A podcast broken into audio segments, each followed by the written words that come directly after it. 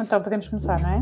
Este é o Poder Público, a semana em debate pela secção de política do Público. Marta Moitinho Oliveira. São José Almeida. Sónia Sapajo. E eu sou Helena Pereira. Estamos a gravar ao início da tarde do dia 9 de dezembro. Em cima da mesa temos dois temas: as listas de deputados do PSD e a chamada limpeza que os críticos tanto temiam e a demissão do ministro da Administração Interna, Eduardo Cabrita, na sequência de um atropelamento mortal em junho pela sua viatura oficial. Vamos começar pelo PSD, Marta, começo por ti. Todos os cabeças de lista escolhidos por Rio são seus apoiantes, isso já sabemos. Houve uma reunião do Conselho Nacional, Rangel queixou-se de que não houve um sinal construtivo da parte da direção e o presidente do partido desafiou os jornalistas a encontrarem os rangelistas nas listas dizendo que eles lá estavam. O que é que te parece? Houve ou não houve o sinal de unidade? Bem, um, o que me pareceu foi que um, Paulo Rangel acabou por dizer uma coisa que normalmente acontece nestas circunstâncias. Era natural que o opositor acabasse por não ficar uh, extremamente satisfeito com o, as listas que foram feitas.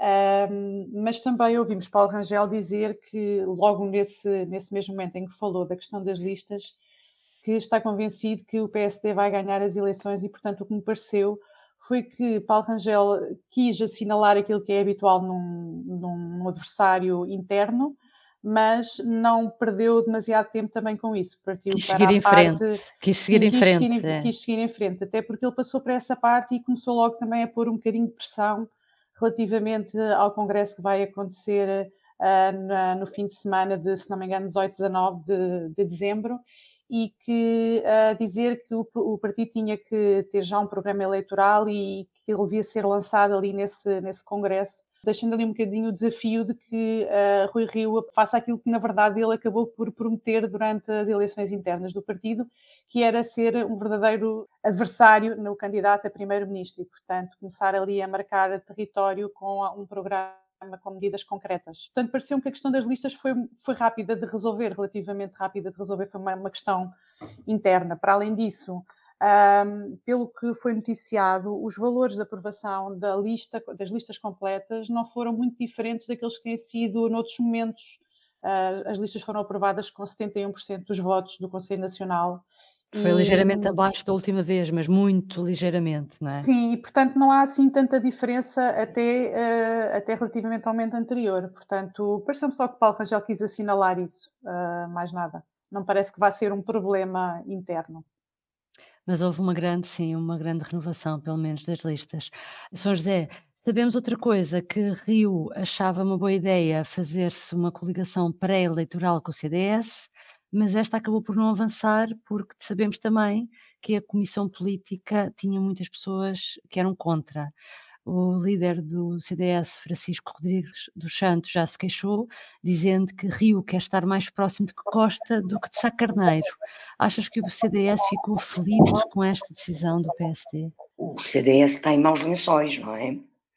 Eh, portanto, de facto, se conseguisse fazer uma coligação pré-eleitoral, eh, até negociando com algum critério o número de deputados eleitos que teve em 2019, seguindo esse critério que, era normal, um, seria altamente beneficiado, porque tudo indica, ou seja, todos os estudos de opinião um, indicam uh, que o CDS vai uh, ter um resultado eleitoral bastante mais baixo do que em 2019, que já foi baixo, já foi o pior, e agora uh, arrisca-se até, porventura, eleger um deputado apenas. Um, e, portanto, é evidente que o CDS estava, está aflito e que seria ideal para a direção atual do CDS conseguir a coligação.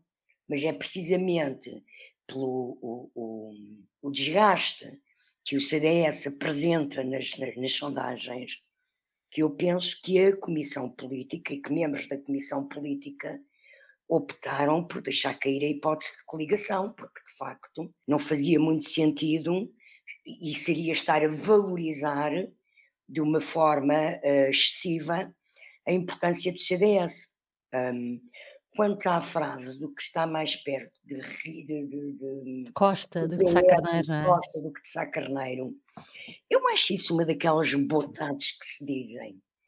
Porque se a direção e o líder do CDS conhece bem a história política uh, do PSD e do CDS naquela altura, e a história política de Sá Carneiro, Sá Carneiro até 78 tentou por todos os modos, maneiras e feitios pressionar quer Mário Soares, líder do PS, que era primeiro-ministro, a ser vice-primeiro-ministro e entrar no governo, e a pressionar o próprio presidente da República, general Ramalhianos, para que impusesse a Mário Soares que o PSD fosse para o governo para ser vice-primeiro-ministro. O líder do CDS não se deve lembrar dessa história, não é? Pronto, porque como quem sabe, quem, quem conhece a história do PSD, sabe que Sá Carneiro tinha assim, sentia-se imbuído de um espírito de ter um direito natural a ser primeiro-ministro, que depois foi, uh, porque tinha sido o líder da ala liberal uh, na Assembleia Nacional e, portanto, achava que devia ser um dos principais decisores um, da construção da democracia. Quando Sá Carneiro percebe que nem Soares nem Yanes lhe dão o que ele quer, ele inventa, cria, AD. propõe a Freitas do Amaral e a Gonçalo Ribeiro Teles a criação da AD em 78. Portanto, um, Rio está bastante próximo de, de Sá Carneiro, ou pelo menos à primeira fase de Sá Carneiro, que era ter entendimentos até de governo com o, com o, o PS. PS. Continuando no governo. Deixa-me só, deixa só dizer Sim. uma coisa em relação a isto e à coligação. Eu acho que é muito fácil perceber que o CDS quisesse esta coligação. É um bocadinho mais difícil perceber que o PSD a quisesse, uh, porque hum, o, o, CDS representa muito pouco.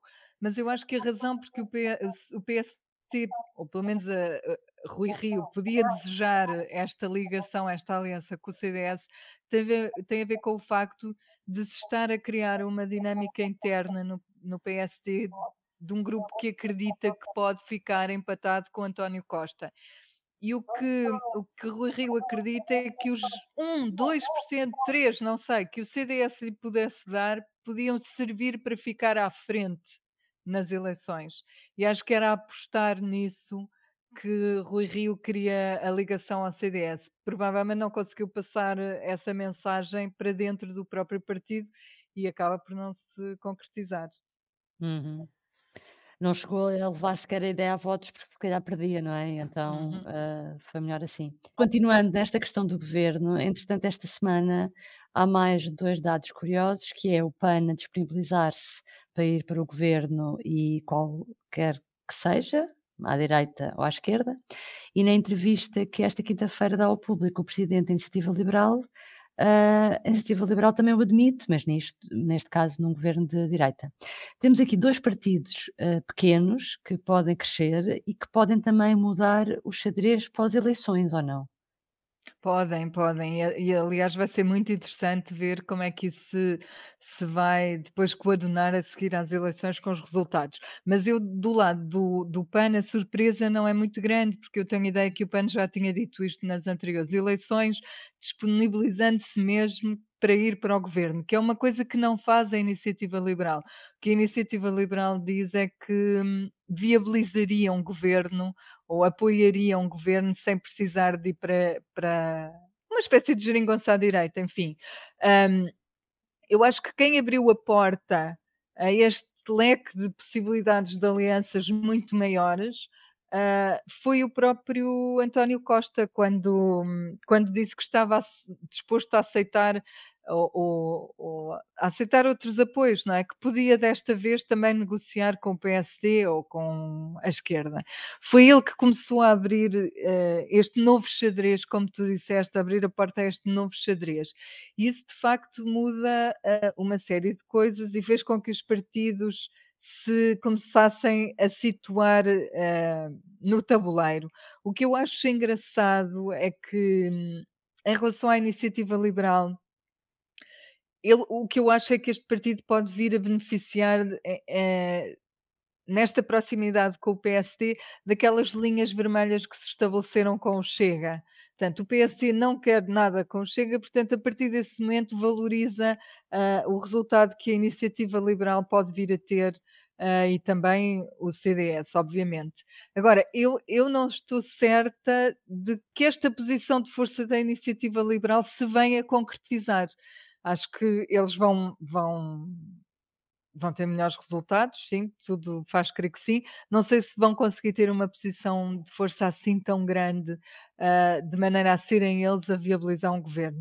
Uh, é, seja como for, também já houve um ensaio disto nos Açores. Uh, portanto, Exato. É, vai ser muito curiosa a nova Assembleia da República que sair com, com estes partidos que tinham um, deputado em 2019, tiveram um deputado em 2019 e que agora têm muito mais ambição, não é? De facto, Bom, de repente... a iniciativa liberal que é passar de um para cinco. Exatamente, cinco é substituir-se ao CDS, não é? Que é trocar posição com o CDS. Sim. Veremos, veremos se isso é possível, mas de facto, se isso acontecer, se a iniciativa liberal, se chega, se enfim, o, a Joacine sairá do Parlamento, mas o LIVRE vai concorrer. Se conseguirem uh, reforçar o seu poder, isto, isto pode ser um, como é que dizia o, o, o nosso presidente, pode ser um berbicacho ainda maior do que o presidente estava a prever. Exatamente. Esta semana também, seis meses depois do trágico acidente na A6 que envolveu a viatura oficial de Eduardo Cabrita, conheceu-se a acusação e os pormenores do que aconteceu naquele dia. Marta, o ministro demitiu-se uh, nesse dia, no dia em que foi tornada pública a acusação, e, mas deixou claro que não o fizera antes porque António Costa não o quis. Então esta uh, pode-se dizer que foi uma saída completamente inglória para Eduardo Cabrita? Para, para Eduardo Cabrita parece-me que sim, porque um, nós na altura recuperámos, quando foi esse dia, recuperámos um texto que já tínhamos feito anteriormente sobre as polémicas que tinham envolvido Eduardo Cabrita e que tinham até justificado pedidos de demissão uh, do Ministro da Administração Interna e, no, e elas somavam oito pedidos de oito polémicas que geraram pedidos de demissão o que mostra que, e, e, todos bastante acentuados, e que foram questões que levaram, obrigaram o Primeiro-Ministro várias vezes a ter que vir a, a terreno a falar sobre o seu ministro e defendê-lo. E, portanto, o que pareceu pelo menos foi que ele foi, uh, portanto, a decisão da saída de Eduardo Cabrita, uh, independentemente dela ser combinada ou não combinada exatamente naquele momento, ela aconteceu se calhar um bocado tarde demais, tanto é que Eduardo Cabrita não vai ficar, não vai ficar sequer nas listas do PS, e era uma pessoa que estava nas listas do PS um, há vários anos, pelo distrito de Setúbal, e, e, portanto é um afastamento total agora de Eduardo Cabrita de cena, uh, da cena política nos próximos tempos. Não sabemos exatamente o que é que fará, se fará alguma coisa que tenha uma visibilidade pública, mas uh, é, parece um afastamento assim acentuado. Portanto, em termos de imagem para ele, eh, eu acho que acabou por ser tarde mais para ele, devia ter sido antes.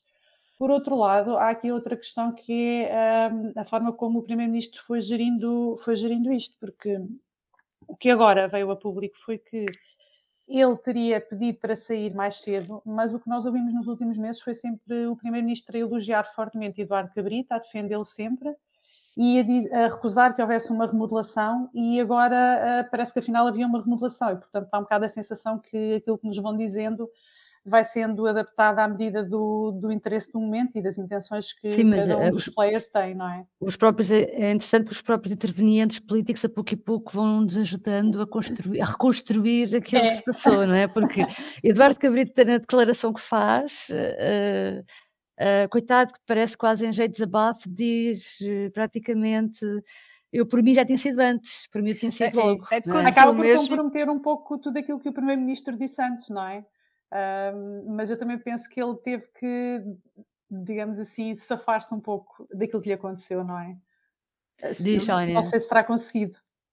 Eu ia só dizer que isto já aconteceu um bocadinho antes com a, com a Constança Urbano de Souza, se bem se lembram, que ela na altura dos incêndios, quando finalmente é, é uhum, remodelada, uhum. ela, ela passa precisamente a mensagem de que já tinha tentado sair várias vezes antes e não conseguia. Portanto, o, o que eu acho é que António Costa cria assim uma espécie de ministros para raios, que quando estão debaixo de fogo estão, parece que só existem eles e, e salvam jeito. todo o, resto do governo que continua a fazer, a fazer o seu papel. Há assim uns ministros para raios que depois rapidamente passam os escorraçados, não é? Porque foi o que uhum. aconteceu agora de manhã. O, o, Eduardo Cabrita era um passageiro e, e, à tarde era menos um ministro no governo, não é? Exatamente. Portanto, são é, José... é uma lição a retirar para quem agora for convidado e aceitar, sim. Pensar agora, bem. Agora, pronto. É melhor agora... sair logo. É melhor, sair é melhor pensar bem como é que vais gerir isso. A pasta foi, foi, foi uma prenda dada à Ministra agora da Justiça, São José, uh, ia-te perguntar se concordavas com a Sónia uh, uh, na, nos ministros, nessa estratégia de ministros uh, para raios, e lembrar também que Francisca Van Dunen, que fica com a pasta da Administração Interna, que acumula a Ministra da Justiça, já tinha admitido também ao público que estava combinado sair numa remodelação que Costa iria fazer depois do fim da presidência da União Europeia, ou seja, em julho, no verão.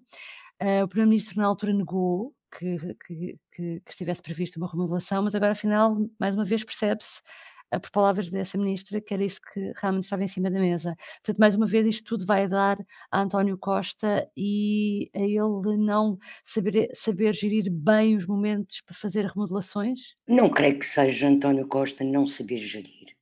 A remodelação do depois da presidência da União Europeia estava prevista desde que o governo tomou posse.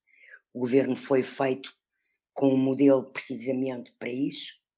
Com a pandemia, essa remodelação foi atrasada e estava prevista, como o Primeiro-Ministro também já assumiu, que tinha atrasado a remodelação e que estava prevista para depois do orçamento. Entretanto, não é feita porque o orçamento foi chumbado. Agora, eu não sei se uh, António Costa podia deixar Eduardo Cabrita sair do governo antes Porquê? Porque Eduardo Cabrita tornou-se, por uma série de circunstâncias uh, e, e, até pela sensibilidade da pasta que ocupava e pela proximidade política que tinha uh, e que tem com António Costa, tornou-se uma espécie de bombo da festa do governo, um para-raios, não seja, sim, um saco de boxe em que toda a oposição batia e pedia admissão. Se Costa o demitisse nessas circunstâncias, estaria a fragilizar-se no sentido em que, em que eh, estaria a ceder à pressão da oposição. Nenhum primeiro-ministro quer fazer isso e tenta não o fazer. Só que há um momento em que se atinge o limite, que é quando é feita a acusação ao motorista Ainda por cima, há, um, há, há aqui um fator que para mim é estranho. Eu conheço há muitos anos Eduardo Cabrita, lido com ele profissionalmente há muitos anos, porque ele foi muitos anos deputado. Um, e Eduardo Cabrita é uma pessoa sensata, é uma pessoa afável. E, e, a, e a verdade é que ele, como ministro, cada vez que era pressionado pela comunicação social numa situação de desgaste, reage enervado, reage eh, até às vezes com ar presunçoso, e revelou neste caso, e nomeadamente na manhã de sexta-feira passada, quando diz que era apenas um passageiro, sem nenhuma palavra de solidariedade para com a, com a vítima e a família da vítima, eh, reage de uma forma que, que, que é contraditória, que contrasta com aquilo que eu Conheces dele, sim. sim. no trato profissional que tive com o Eduardo Cabrita. Eh, não sei se foi do Estatuto de Ministro, por ser uma pasta de soberania com a importância uh, do MAI, que ele achou que tinha que ter uma atitude, que vestir uma personagem, não sei. Sei que aquilo saiu mal, a imagem foi muito má, e depois, sobretudo, da acusação estar feita, já não havia mais o problema de Costa, ao demiti-lo, ser acusado de estar a ceder à, à, oposição, não é? Ser acusado internamente. Portanto, é o momento exato para ele sair. Até porque, convenhamos, eh, de facto, a situação atual de Eduardo Cabrita para o PS, do ponto de vista eleitoral, ele era um ativo tóxico. Ele também o demitiu, não é? Ele também o demitiu na A- declaração que fez. ele próprio reconhece isso, que não queria penalizar o PS em O PS. eleições, não é? Se ele fosse mantido na lista de Setúbal, provavelmente o PS iria eleger menos deputados em Setúbal que elegeu há dois anos. Não é? Porque há aqui uma certa acrinomia também que se, que se foi criando e gerando em volta da figura de, de, de Eduardo Cabrita. E- daí era o momento certo, não foi aguentar até ao limite, foi esperar pelo momento certo para poder dizer: olha, sais agora. Eu não acho que fosse o momento certo, por acaso discordo da São José, ah, e acho até que se as notícias que se foram sabendo tivessem sido as que se sabem hoje mesmo, por exemplo, hoje nós, nós publicamos uma notícia que diz que o, o trabalhador foi atropelado antes de haver informação sobre os trabalhos na via, foi uns metros antes. E, e, portanto, isto vem dar razão ao que Eduardo Cabrita tinha dito na altura, eh, de que não viram nenhuma sinalização antes do, do atropelamento. Acho que se isto se tivesse sabido no dia em que soube o, hum, que o motorista era arguído, António Costa não teria demitido Eduardo Cabrita. É, Portanto, é, Não eu, saberemos. acho assim, eu, eu admito, mas acho que a situação de desgaste político hum, de Eduardo Cabrita já era já imensa. E há Eu outra acho, é coisa. que, eu acho é que se- o Primeiro-Ministro sempre resiste porque não quer, nenhum quer, não é um exclusivo de António Costa, nenhum quer ceder à oposição. Se a oposição Claro, pede admissão do ministro, aquele é um Ele faz é exatamente o demitido por contrário. surpresa.